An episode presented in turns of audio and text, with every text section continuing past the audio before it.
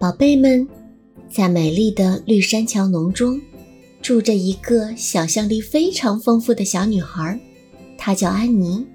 在那里发生了许许多多关于她的有趣故事，让我们听听今天发生了什么吧。第三十六集，在女王专科学校告示板贴出最终考试结果的那天早晨。安妮和简一起顺着大街往学院走。当他们走上女王专科学校入口的阶梯时，发现门厅里挤满了男生。他们把吉尔伯特扛在肩上，扯着嗓门高喊“布莱斯奖牌获得者”。一瞬间，安妮感到了失败和失望的痛苦。他输了，吉尔伯特赢了。哦，马修会伤心的。他那么坚定，他一定赢。但接下来有人喊道：“万万岁，雪莉小姐，埃弗雷大赢家！”女生们围了上来。安妮被欢笑着祝福的人群簇拥在中间，她的肩膀被人捶打着，她的手被人用力摇着，她被人推过来拉过去，大力拥抱。她抽空和简小声说道：“马修和玛丽拉该多开心啊！我必须立刻写信回家说这事儿。”毕业礼是接踵而来的重要大事，仪式在学院的大礼堂举行。马修和玛丽拉在场，他们的耳目只为讲台上的一员打开。我猜你该高兴，我们收留了他吧，玛丽拉。马修在安妮朗诵完作文后低声说：“这是他进礼堂以来第一次开枪。”这又不是我第一次感到高兴。”玛丽拉回嘴说。你可真会触人痛处，马修·卡斯伯特。安妮当天傍晚和马修、玛丽拉一起返回阿凡里的家。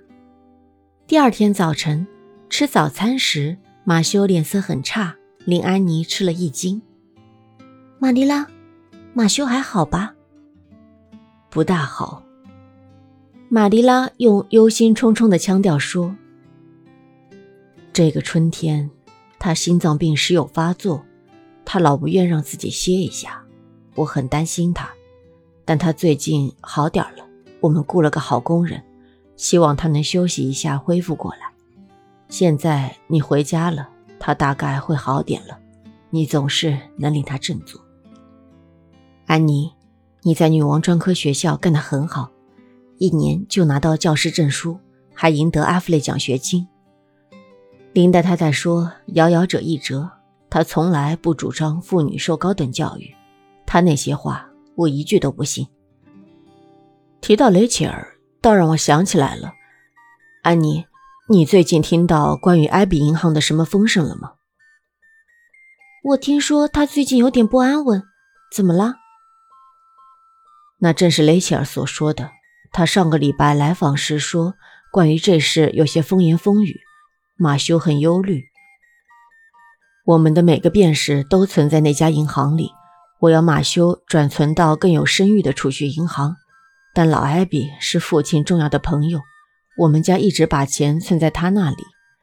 马修说，有他在管事，那家银行就值得任何人信赖。我想他好多年都只是挂名不来管事了。他年事已高，他侄儿才是那家机构真正的头儿。嗯。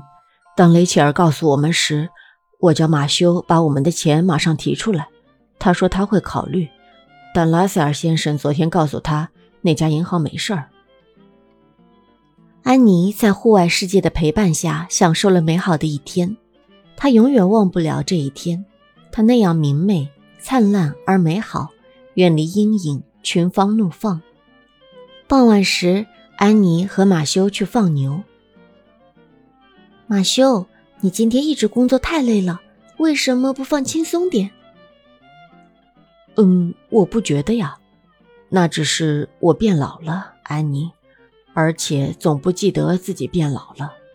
好了好了，我总是有点干过了头，我宁可干着活时倒下。如果我是你本来派人去要的那男孩，我现在就能帮你更多。为了你。我真心希望自己是个男孩。嗯，我宁愿要你，胜过要一打男孩。安妮，你只需记住，胜过要一打男孩。哼，拿到 F 类奖学金可不是男孩，对吧？那是个女孩，我的女孩，我引以为傲的小女孩。他走进圈栏时，对他露出那羞怯的微笑。那天晚上，安妮把那微笑收藏进记忆中，走回他的房间，坐在窗前良久，回想往事和梦想将来。安妮永远记得那一夜银白色、安谧的美丽和富裕的宁静，那是悲痛触及他生命之前的最后一夜，在那冷酷而神圣的一处之后，生活。便再也无法恢复原状了。宝贝们，本集已播完，喜欢安妮的故事就点订阅关注吧。我是阿星，下集再见。